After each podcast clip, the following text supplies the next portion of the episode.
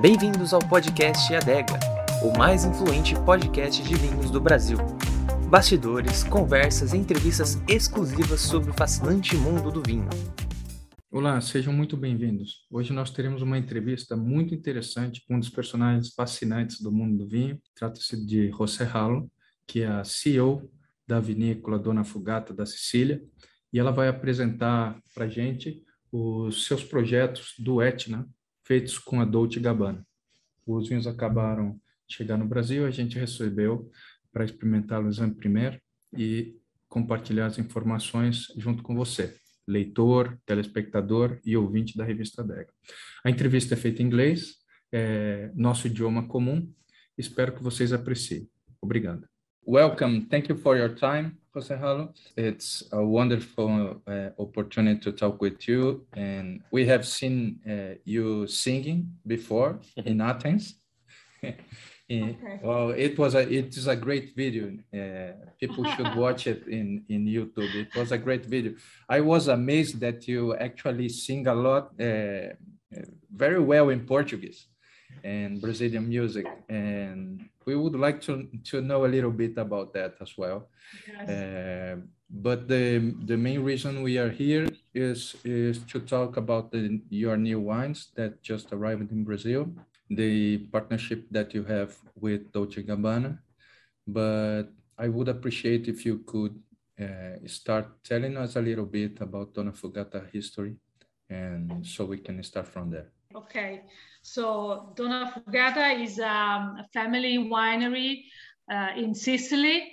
Uh, Sicily is a, a, small island compared to Brazil in the middle of the Mediterranean Sea. It has a favorite climate and perfect condition for growing grapes, quality grapes. So my family started in the wine business in 1851. Uh, I am the fifth generation and uh, my children will be the sixth generation uh, working in the wine business. So my father and my mother uh, founded uh, a new wine business in the in the 80s, and they decided to call it Donnafugata. So they changed a little bit the root and the story of the tradition of the family because both my mother and my father are very innovative, very creative. And they understood that Sicily was the perfect land to um, make a new style of wine, much more fruity, much more fresh, wine more modern for a new style of life, a new style of consumption. Um, we are nowadays really uh, eating more and more the Mediterranean food, you know, the pasta, the tomatoes, the fish, the vegetables, and this kind of uh, cuisine, which is the typical Mediterranean cuisine, is perfect with the style of wine that we that we produce. And um, so Donnafugata Winery was uh, under a certain point of view, uh, the fruit of the know-how of a family with a four generation of experience, but also the desire to make a big innovation in Sicily. My father was in California and he learned about uh, the cold technology uh, applied to the wine vinification. And this was the first and the brackets miracle that he did because the sun is perfect to grow well ripened very aromatic grapes but too high temperature during the fermentation period is a, a great danger for the quality of the wine. So um, cooling the grapes uh, using cold temperature for fermentation uh, the grapes it was perfect to produce fresh and uh, uh, aromatic, delicate, and long life uh, uh, products, like the ones that you are receiving in Brazil since many, many years, because it's already 20 years we are spotting to your wonderful country. Thank you very much. Um, I think that in the 80s, when your father started this new venture, the Sicilian wine scenery was completely different Uh, nowadays, we see Sicilian wines being adopted all over the world as a, as a trend wine with very ca uh, characteristics and personality. And, but at that time, it was a little bit different.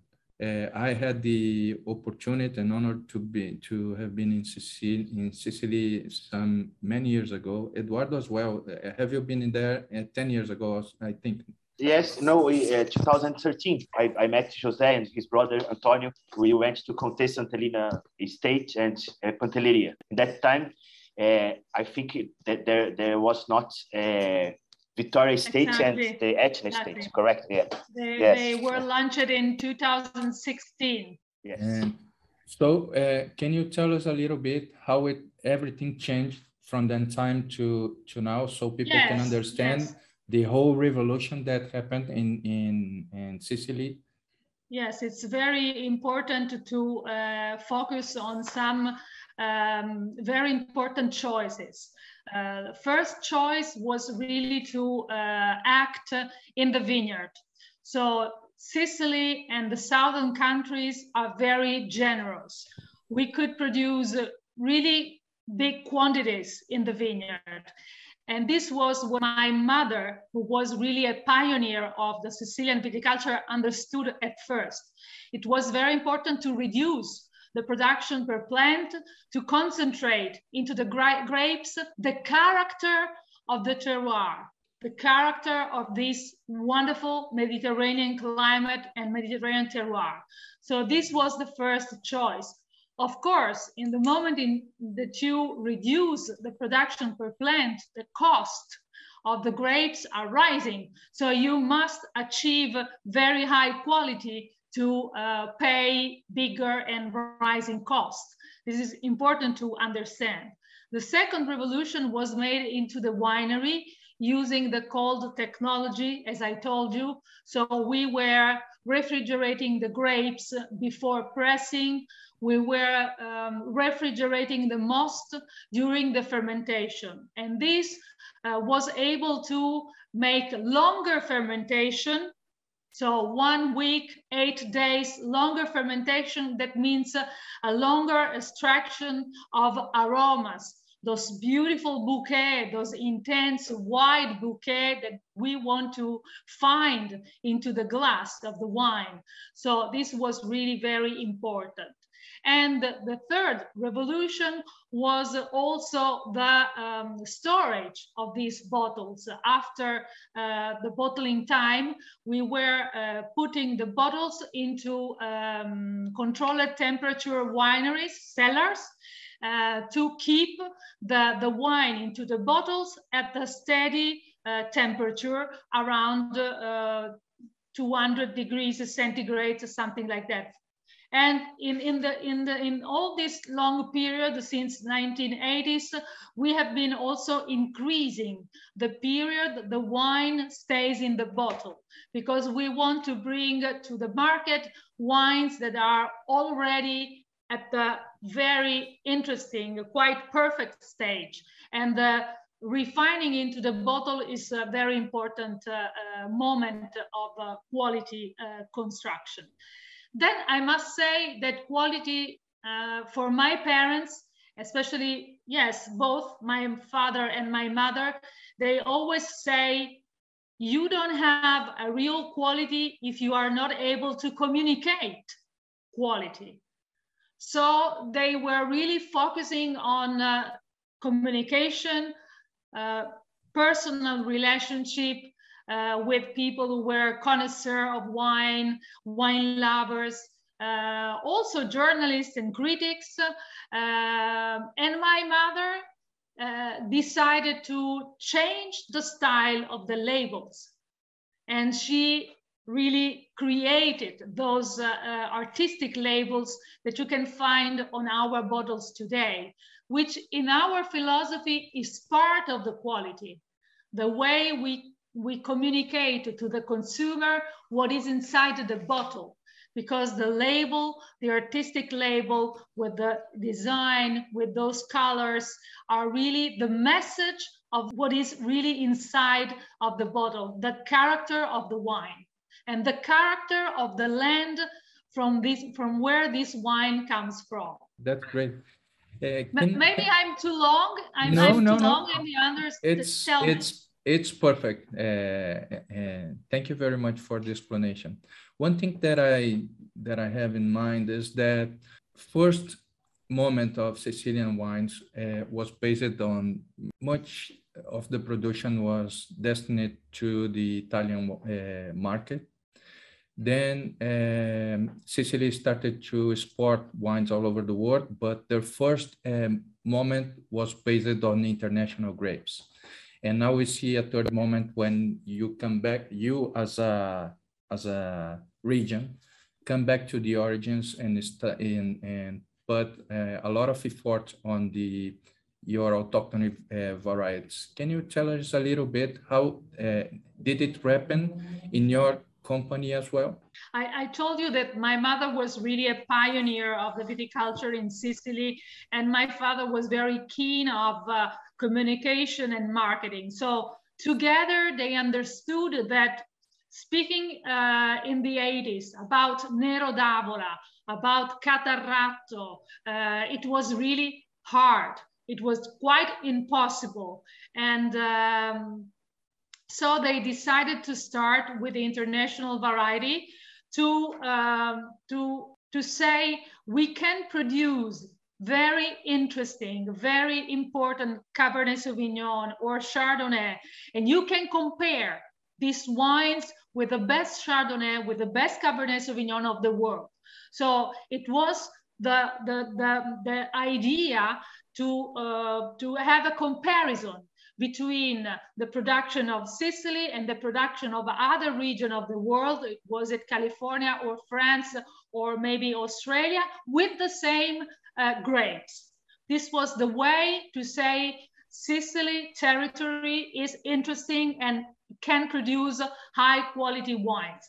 After we, um, we uh, put the base of our reputation on this kind of uh, wines, we could start going back to our roots and speaking about Nero d'Avola and Catarratto and then Grillo and then Zibibbo and Frappato and Nerello Mascalese. And you know, we have 50, maybe 60 different native grape variety in Sicily. This is really our future we can give you surprises for the next 20, 30, 40 years producing our native grapes. We have 60 native grapes.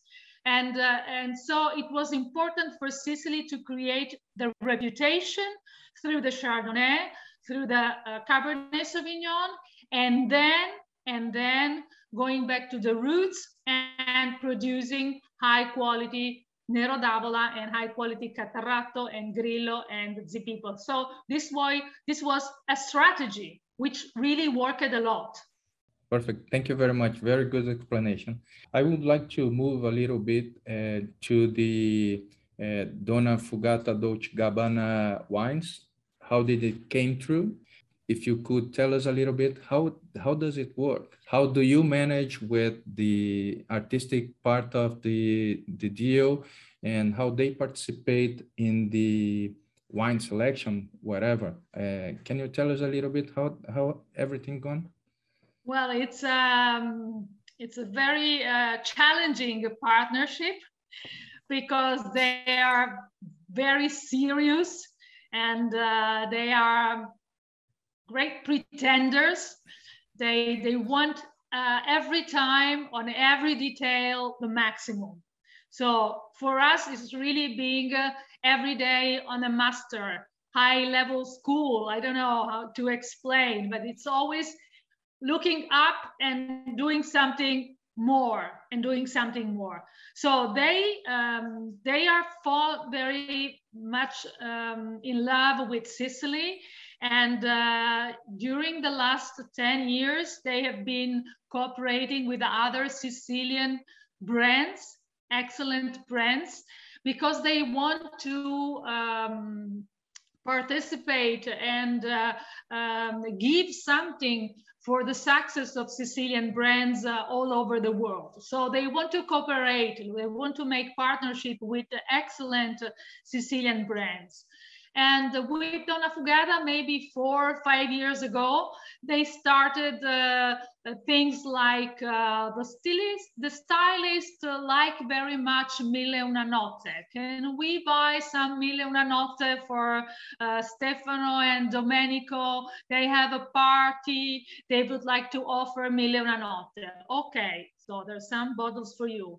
Then it was, uh, we have our martini bar in Milano. We would like to have a selection of your wines in our wine list at the one Martini bar. Okay, so uh, Mille Una Notte, Ben Ryé, Fragore, Tancredi.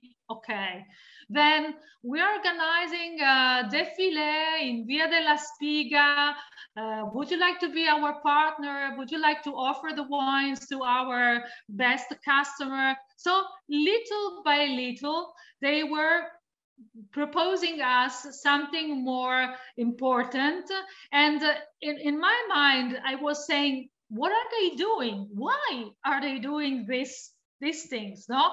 So then they invited us for the best great uh, defile they organized, right, for instance, uh, in the Valle dei Templi, under the temple, the Greek temple uh, in Agrigento. And that was really a great opportunity for us.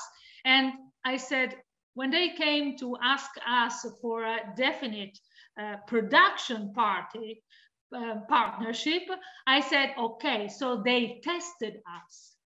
In the last four or five years, they tested our winery, our philosophy, our culture, our ability to, to do service, to be perfect, to put uh, attention on detail. So they had evaluated all our critical points and then they decided to ask for a partnership. And and and so we were very happy because it was of course uh, an honor for us. We were also a little bit scared. And uh, they wanted something very new. They wanted uh, a rosé wine which was uh, unusual, never tasted, never seen. And fortunately, we had recovered one of those old ancient Sicilian grape varieties that nobody is uh, cultivating nowadays, which is called the Nocera. And we made a blend between Nocera and Nerello Mascalese, cultivated on the Etna. And we proposed them this very, very unique rosé wine. And they appreciated a lot. So we started with Rosa and then we, we are going on. We now have a collection of four wines. They are having great, great success also in Brazil, but all over the world because Dolce Gabbana is a really a worldwide, um, gorgeous, famous, uh, uh, well-known brand. And, uh, and there's also something in the cellars waiting and uh, uh, refining that I cannot tell you what, but there will be a surprise in the next future. Very, very good. And speaking of it, we have tasted three of the wines. Uh, I will let uh, Eduardo move from this moment and talk with you about the wines. The uh, it's Isolano, uh, Rosa, and Cuordilava. Uh, Edu, go for it. Can you explain uh, for us a little bit about the winemaking in, in these three wines? Because you explain a little bit about the Rosa, but I would love to hear about the the, the winemaking and the process of, of creation of this the other two wines, Isolano and Cuordilava. And Cuordilava, yes.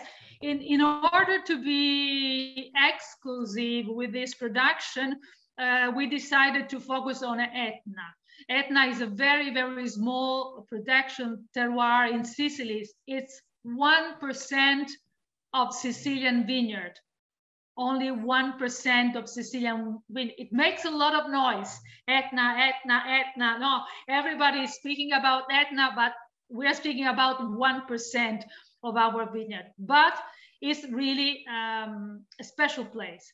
It's a special place because of the volcanic soil, because of the volcan, active volcan, one of the most, uh, uh, the highest and biggest and uh, uh most active volcanoes in, in Europe. Etna is uh, 3,300 meters and it has snow, the snow cover the vineyards. The vineyards are on terrace. So it's really uh, mountain viticulture and also heroic viticulture. Because when we are speaking about uh, altitude, when we are speaking about uh, terrace, uh, we must uh, remember that uh, the job of the workers is mostly manual. Uh, so this is very uh, important to, to say. And Etna, it's like a viticulture, a mountain viticulture, but facing the Mediterranean Sea. So it has a continental climate, but a little bit mild, not so severe uh, as in uh, uh North, Northern Europe, because you have the sea. So it's a it's a mountain, but it's also a Mediterranean climate. So it's a little bit milder. But what is different from uh, the rest of Sicily is not only the altitude and not only the, the climate, but the rain. Because on the Etna, we have a lot of rain. We can have also 2000 millimeters of rain, while on Pantelleria Island, we have 500 millimeters of rain. So it's really vegetation, everything is totally different. What is special in the production of Etna wines uh, comes from this climate, comes from the soil. The volcanic soil gives a very special minerality to the wines. I think that you find this minerality uh, very, very important notes in, uh, in Isolano, the white wine from Carricante. These are, in my uh, way of seeing, these wines are very vertical. They're, they have a great acidity, but they are wide. So there's a, there's a balance between the freshness, the minerality, the balance of the structure and the great harmonic uh, um, notes that we that we have. And um, so Isolano is uh, Carricante, which is the typical native grape of um, uh, some some notes that are probably typic, typically Sicilian. I find very much the citrus fruit notes in this uh, bouquet. And uh, um, maybe grapefruit in Isolano, but if you pay attention, also um, Cuor di Lava has a citrus fruit aroma. The people of the place think that the Nerello Mascalese, especially in, uh, um, uh, in uh, Reminds uh, red orange notes. Isolano and Cuor di Lava are of course produced from the best grapes, the best parcels. We um, also have uh, um, special, we make a special effort because we select also the berries. There are nowadays a special machine uh, that can select the berries, uh, discarding berries which are uh, which are uh, not enough ripen or too ripen. In this it's, way, we can have. It's the uh, optical. It's the optical selection. Is that is that you're talking uh, about? It's it depends. Yes, optical selection right. and also the um, the diameter.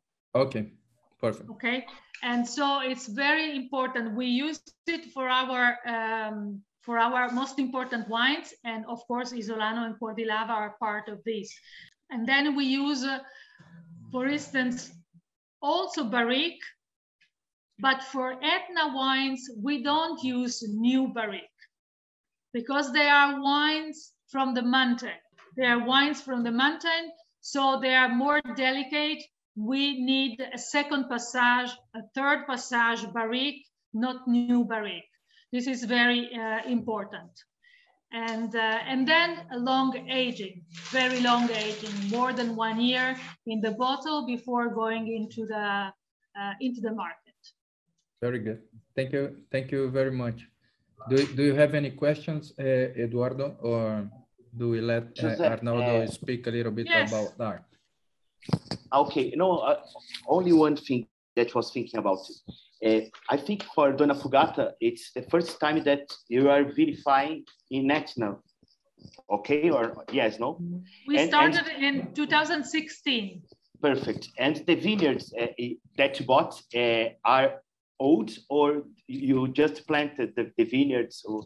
Allora, on, on Etna, like on Pantelleria, the vineyards usually are not all of the same age. Okay. Because when you have a, a plant that dies, you put a new one. Okay. So the vineyard is not homogeneous, but the uh, average age we can say can be 70, can be oh, 80 perfect. years old. Okay, so it's quite old the vines. Yes. And and you have a winery there, or you do the vinification in in Contessa No, no, no, no. We must do everything there. Okay. We have both uh, um, a cellar, which was uh, pretty ready, and we just had to restore some facilities.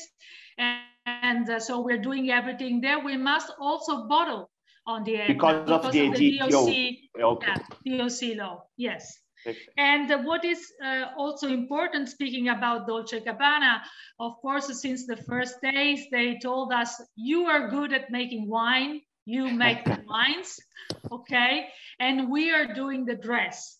Uh, so they, they, they have, they have created, I think, some very, very incredible labels uh, uh, reminding uh, Sicily, uh, the, the, the, best art in Sicily. And, uh, and if you touch the labels, it's like you touch uh, fabrics. every part of the label is different. Um, there's something coming out. so it's really, really, really special. It's, and this is really tough to, uh, job to do with them. yes, the box are amazing too. The box. Yes. The box. Yes, I don't know if you have seen the box with the little. Yes. No, it's like yes. it's like a handbag for a lady, no? To, yes. Like if you have been going shopping and you go away with this box. Yes. Yes, they they are very very elegant, very exclusive in this uh, design, and so bright. And uh, I think that um, I, I was a little bit scary about combining uh, our um, identity in terms of artistic labels with their identity, but uh, it's a, in reality, it's really a marriage. It's a marriage because we share the colors, which are the colors of Sicily. Uh, and uh, I always mix and put together the bottles of the Dolce Gabbana collection with our bottles and stay together in a perfect way. So I, I, I feel there's really something, a line that uh, uh, puts all together. This is also something that say also the respect of Dolce Gabbana for Donnafugata, because it can be uh, normal that Donnafugata is respecting Dolce Gabbana. No? They are so big. But I, I, I must tell you that they are respecting us. They are respecting our identity, our story, everything about us. So the partnership is really um, interesting also on this point of view. The ideas of the of your labels, the Dolce, uh, not Dolce and Gabbana, the the uh, Donnafugata labels were were done by your mother, Gabriella, yes. no? with uh, Stefano Vitali. They are, uh, the artistic drawing is so um, uh, unique. And I believe they, they got some of this part of um, the style of the Stefano and also Sicilian uh, colors because because uh, Stefano used it a lot of it's the I believe it's the soul of its drawings. But I'm curious about this artistic part, uh, artistic gift, where it came from. Uh, is how is your mother uh, related to art and how and how you started uh, being related to music to everything and and also brazilian music as you well it's um I, I i don't know if it's in my in my blood and in also in my mother's blood uh, the love for art. For me and for my mother i can tell you for every form of art we're really uh, we have a great passion and uh, my mother loves colors she probably started uh, painting her houses with many, many different colors. If you remember Contessa Entellina, uh, there's um, one room is uh, uh, green, the other one is apricot and um, um, blue and, and so many colors. She's really a bright woman. And um, she believes that art is really the best way to communicate to the heart of people. Uh, that's why she started with the logo of uh, Donnafugata, though, that woman with the hair, no, tossed in the wind. That was uh, her idea. Uh, the name that comes from literature, Donnafugata means escaping woman. And uh, so the name from literature, and then a logo that was telling the meaning of this name. And, um, and then in 1994, she decided for the first um, artistic label. It was La Fuga, our Chardonnay. Probably she thought that a Chardonnay from Sicily must have uh, a different label. So she combined the two elements and um, and she had met uh, Stefano Vitale for the first time and she, she, said to Stefano, Stefano, you are in love with Sicily, uh, you are in love with Donnafugata, you know what escaping woman is. It's me, Gabriella, Gabriella Rallo. I'm escaping my life. I was a teacher of English language, and now I'm a, a viticulturist and now, now I am a wine producer. So I'm escaping all the time. I'm going forward. So please, please design an escaping woman, design the, the face of the escaping woman. And, and this man uh, that was, I repeat, in love with Sicily, with our colors, with our art, all the ceramics um, and everything about Sicilian art, did something special. 1994, the first artistic label was a scandal it was a scandal. We had customers, um, wine shop that were calling the winery to say they were angry. They didn't understand what kind of label we had put on our wine. They did want to send us back the bottles. It was a scandal, terrific scandal. And, uh, but we were sure of the message for the consumer, for the people who love art, for the people who wanted to see Sicily on the front of the bottle. And so we said, okay, okay, be patient. Offer those bottles to the consumer, and then we will discuss. And then it was a great success. So my mother and my father, they always been revolutionary. They have always done something that was never done before, and they was the first. So can you imagine my brother and I, how can we feel?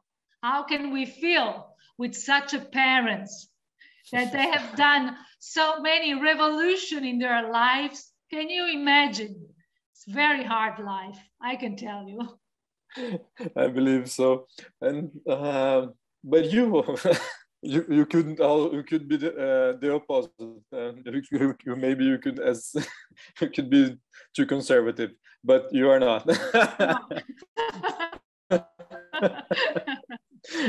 and also uh, this um, project the wine and music projects that uh, you have in your background background exactly. it's my uh, third it's my yeah. third cd yes it's so amazing um, and as I said, I would like to understand how it, uh, uh, how music came to to your life and how Brazilian music came to life. Well, if you could ex- this was my bit. revolution, mm-hmm. right? Mm-hmm. This was my revolution. Um, I met a man who was on the stage and he played percussion and uh, he was playing with uh, Brazilian with his music and with those songs, uh, Jobim, Vinicius. Okay, it was 1987. So I fell in love with this man, and uh, he gave me all his know-how in terms of Brazilian music. I was living in Rome, he was living in Palermo, and every week he was sending me a tape with Brazilian songs. And uh, because I was in love, I was learning by heart all these Brazilian songs. So in, in three months, I had uh, a great, you know, uh, repertoire. I knew all the hundred songs, a hundred of Brazilian songs. Okay. So when I when we decided to to marry, I came back to Sicily. I became I started working with my parents, and um, we decided to organize a band. Uh, to organize a band and to I, I had to sing. For me, it was a, something new because uh, I had the, the habit to, to sing in a chorus, but to be a soloist is Have you studied bel canto? And to sing in Portuguese, yeah. sì, sì, sì, due anni cantato. and my father was so angry with me, so angry. He said, no, you are um, you are the part of a wine family business. You cannot sing. You cannot go on the stage. It was a little bit no serious man. Uh, I said, Giacomo, you don't have to worry. It's just a pleasure, just for fun. Don't worry. I'm not going to change my life, no. And uh, and so we started in this way. After a couple of years, I understood that we I had to make uh, another revolution, and that was um, making the marriage uh, between the music that I loved and the wine that I loved. And, uh, and I understood that there are some wines that can be perfectly described by a piece of music. Uh, for instance, you have uh, drank uh, Isolano, no? Isolano is so, so vertical, so fresh, so dynamic. And uh, take your glass of Isolano, take your glass of Isolano, have a look, have a look at this color. So yellow, so bright, mm, with gold reflections. Wow. Let's feel it on the nose. Let's feel it on you. And now you feel the, the tambourine no? Wow, citrus fruit notes and flowers, yellow flowers. See, listen through the music. Se eu deixar de sofrer, como é que vai ser para me acostumar? La, la, la, la, la, la, la. Se tudo é carnaval, eu não devo chorar, mas eu preciso me encontrar. I don't know, a bossa nova, very, very soft, very long, relaxed. So, and this was the exercise that we started to do. And, and the public, the people who was listening to the concert with a glass of wine in their hands were no, were so surprised, so happy, so uh, surprise this is the real the real word. So uh, i thought it was uh, really a great way to give something more to the experience of wine to make a multisensorial experience. So wine through the music two languages that can go direct to the heart of the people of the persons bravo bravissimo it's incredible Thank you, thank you very much. Thank you very much. And you have a Brazilian song for each uh, for each wine, or your yes, your repertoire yes, goes. Yes, I do. Oh. I do. We I, we need I, to I do can it. send you. I can send you some suggestions. I would love to. I would love to. So we can we can do a playlist for your wines. It, it would be great to do a Spotify playlist. Do, do you have it already or not? Exactly. That's perfect. That's perfect. Yes, I have it already. Okay. Good. I, I would uh, wait for it so we can publish with the with the article. Uh, it's incredible. I don't know if Eduardo or Arnaldo would like to make another point, but uh, for me, it was a pleasure talking with you, a bigger pleasure hearing you and singing our Brazilian songs. It's an honor for us. And we are in love with your with your wines, wines for a long time. Uh, I love Etna since the first time I've been there. It, it's such a unique place uh, for wine growing. It's it's an incredible place, and it, it's impossible to drink your wines and don't don't think uh, of, of the volcano and and everything around and the lava and the nature and and it's a unique place. I strongly advise people that are hearing us or seeing us or reading us to to visit uh, Sicily and Etna. It's incredible. Thank you very much. You so much. It was a pleasure Thank meeting you. So you. Whatever you want to ask me, you can write me and uh, okay, I'm here for you. Thank you. Thank you. Thank, thank you, you very much. Ciao. See you next time. I hope to yes, see you in Brazil you soon. soon. Yes, of course. Bye bye. Bye bye. Poxa, Edu, que conversa legal com a José Ralo, né? Que tivemos ela. Eu sempre fui fã da Dona Fugata, como eu falei. É, e confesso que quando chegaram os vinhos Dolce Gabbana, eu falei, ah, mais um vinho de marketing. Mas não foi, uhum. porque além da qualidade que ele tem na, no rótulo, packaging e tudo mais, tem uma super qualidade na taça também, né? e a gente podia discutir um pouquinho sobre os vinhos. Você já foi para lá, então como é que como é que foi? Você encontrou então, ela lá, não encontrou? É, sim, sim, é. E ela tem essa energia mesmo que passa no vídeo, na entrevista que a gente conseguiu fazer com ela hoje, que foi um bate-papo bem legal. Ela tem essa esse amor pela vinícola, pela Sicília, esse entusiasmo sempre de falar dos vinhos, da região dela, e ela passa muito isso quando você está pessoalmente com ela também. É, falando dos vinhos em si, eu também, no começo, eu confesso que tinha a gente sempre tem um pé atrás.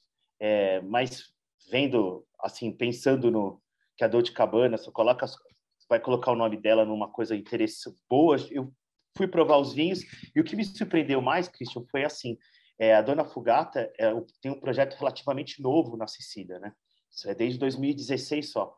E estão fazendo os vinhos desse no, nível. no Etna, né? Acho no Etna, é no Etna. Exato, isso, exato. isso, 2016 no Etna, desculpa. Ele, na Sicília ele já tem desde 1871, já faz bastante tempo. É, e daí é relativamente novo nessa região. E eu achei os vinhos super consistentes e com bastante tipicidade, tanto branco, né, que é o isolano, quanto rosa, que é o rosado, e o cor de lava, que é o tinto. Né? Eu achei bem bacana, com uvas típicas da região do Etna. Né? É, é. É, se você quiser, a gente pode falar um pouquinho de Eu acho um, que tem que falar. Acho que tem que falar. Eu vou mostrar aqui o, o rótulo do vinho. Esse é o Isolano. É, a caixa é linda também. É o, o, Isolano, que é o branco de carricante 100%. Esse que você está mostrando aí no vídeo para o pessoal. Eu fiquei... É. Esse, é, a safra é 2019 desse daqui. Etna Bianco DOC. Isso. É, então, os vinhos do Etna Branco geralmente têm um caráter super cítrico e, e bastante que a gente associa com mineralidade, mas uns podem falar um caráter salino, que eu prefiro dizer assim, e, e, e são vinhos assim super profundos. E, quando eu tomei esse vinho, ele passou isso para mim, eu achei de uma, de uma muita qualidade, ele tem uma cremosidade também, e a madeira está por trás, mas não agregando sabores, é mais agregando, eu acho que mais textura e meio de boca, e, e, e realçando essa profundidade. Ele é um vinho muito persistente, eu acho que ele está excelente para beber agora, mas eu guardaria também que no, no, por cinco anos eu acho que não tem nenhum problema. Eu acho que ele vai continuar nesse nível e talvez ganhe algumas notas de frutos secos que tem no final, bem sutis, mas talvez realce essas notas de frutos secos. Eu é, gostei eu, bastante eu. Eu adorei essa característica do vinho, justamente dele ser que ela descreveu bem na entrevista, né? Ao mesmo tempo conseguir ver, ser vertical e ter uma amplitude na fruta. E isso é muito, muito interessante nesse vinho. Quantos pontos você deu nele? a, a, gente deu a, a gente deu 93 pontos. 93 pontos. Isso aí. Eu também concordo com a pontuação. Aí depois a gente passa para o rosa, que é justamente o nome é. rosa, né? Então esse é um e... vinho feito com notiquera. Deixa eu ver a safra dele só. 2020, 2020 esse daqui. Né? 2020. Rosa tá. 2020. É. Ele é um vinho que uma pessoa pode pensar assim, nossa, um rosé já 2020, 2022 já tem que beber já. Não, sim, ele está no ponto de beber, eu guardaria no máximo um ano ou dois, porque, pra, pra, porque eu acho que ele, ele vai perder todo esse frescor com o tempo, mas ele é um vinho tão bom que talvez quem decidir guardar por algum, algum tempo mais não vai se arrepender, que vai ganhar outras características, né? muda um pouco a parte de frescor e vai para um lado mais de frutas é, passadas, mais, mais secas. Mas esse vinho também me surpreendeu porque ele tem a mesma linha do branco, a linha de frescor, um vinho vertical, para mim super gastronômico, e como eu posso dizer, e que alia esse lado frutado com uma, área de, uma certa austeridade para um rosé. Ele tem essa, esse lado festivo, entre aspas, do que a gente espera de um, de, geralmente mais de um rosé do que de outros estilos, mas eu acho que ele é um vinho que tem seu, o, o seu potencial gastronômico e tem sua seriedade. Eu gostei bastante desse rosé também. Eu também. Você sabe que eu sou muito crítico com os rosés. É, e esse, esse é um rosé que eu, que eu aprovei. É, você dá risada, né? É, eu dou risada porque é divertido, porque eu, eu gosto muito de rosé, e esse está entre os rosés que eu gosto e que eu acho que de um nível superior. Assim. Eu, então, eu também acho, porque ele não tem aquele negócio de ser simplesinho, gostosinho. Não, é vinho mesmo, né? É um, é um belíssimo vinho. Eu coloco entre alguns dos melhores rosés é, que eu, eu ia falar esse ano. Esse ano, obviamente, é o melhor rosé que eu já tomei esse ano, estamos começando, né? É, mas é, entre alguns dos melhores rosés que eu tomei nos últimos 12 meses. Super, super, super vinho. Fora que é lindo, né? O rótulo é um, Sim, o rótulo. O rótulo é um Não, e geralmente na linha é um espetáculo e ele tem. Só falando um pouquinho. Pode ah, falar, pode falar. Falo, é, um pouquinho da linha que às vezes a gente também olha quando a gente vai tomar e provar e avaliar vinho a gente também vê a consistência da linha. Eu acho que, é, que essa linha é bem consistente, se a gente for comparar o branco, em termos tanto de estilo quanto de qualidade. Né? E muito o bem. rótulo e o packaging, a gente nem precisa falar que é incrível. É muito, muito bonito mesmo. É, e daí a gente tem o último vinho, que é um tinto. E para mim, eu... O, o melhor ficou para o final, porque, putz, adorei o, o vinho é, é o Cor de Lava 2017, Etna Rosso Doc. É, primeiro porque é uma uva que eu que eu adorei, adoro, né? E, e segundo que me transportou é, para Sicília. Então é, é demais. É Se você puder falar um pouquinho, eu agradeço. Sim, é, é a Nerello Mascalese, né? Para quem não sabe, junto com algumas outras uvas, é, Enerello Capucci, por exemplo, é uma uva bastante cultivada nessa região da, da Sicília, na região do Etna, de, de, onde os solos são predominantemente vulcânicos. É, e esse vinho, ele tem bastante tipicidade da uva, e, e, e, é a primeira safra desse, desse vinho, né, do, do projeto deles no Etna, e já saiu com a, com a, já com a parceria deles feita do Cabana com, com, a, com a Dona Fugata. O que eu gostei bastante desse vinho é que ele tem um lado de fruta, lógico, mas ele é um vinho austero. Ele é um vinho que pode ser bebido hoje, mas ele também pode ser guardado. Eu não gosto muito de fazer paralelos, mas a gente pode fazer um paralelo comparativo. É, tem certas pessoas que falam que quando toma Nerello Mascalese, ela remete a alguns Pinot Noirs. Ou outros falam que remete a algum Nebbiolo, algum não pelo lugar, pelo tipo de solo, mas pelo estilo da uva, que é uma uva que tem um tanino, só para quem nunca provou, né, para ter uma referência, ela tem um tanino um pouquinho mais marcante, firme. Geralmente são vinhos mais magros, a gente quer dizer não, tão cheios, bastante é, profundos, verticais, né, quando bem vinificados, lógico, né. E, e tem um caráter para mim que às vezes eu consigo identificar e nesse vinho eu identifiquei bastante que é uma que, que é, o sangue e o caráter de ferro assim que é uma coisa do, de ferro uma coisa meio sápida eu, eu costumo identificar no, nos Nerello Mascalés e, e, esse teve uma coisa de iodo que eu só percebi eu deixei bastante tempo o vinho na taça e foi ficando lá e foi uma coisa que eu até coloquei na, na resenha que está no melhor vinho que eu coloquei um caráter intrigante de iodo.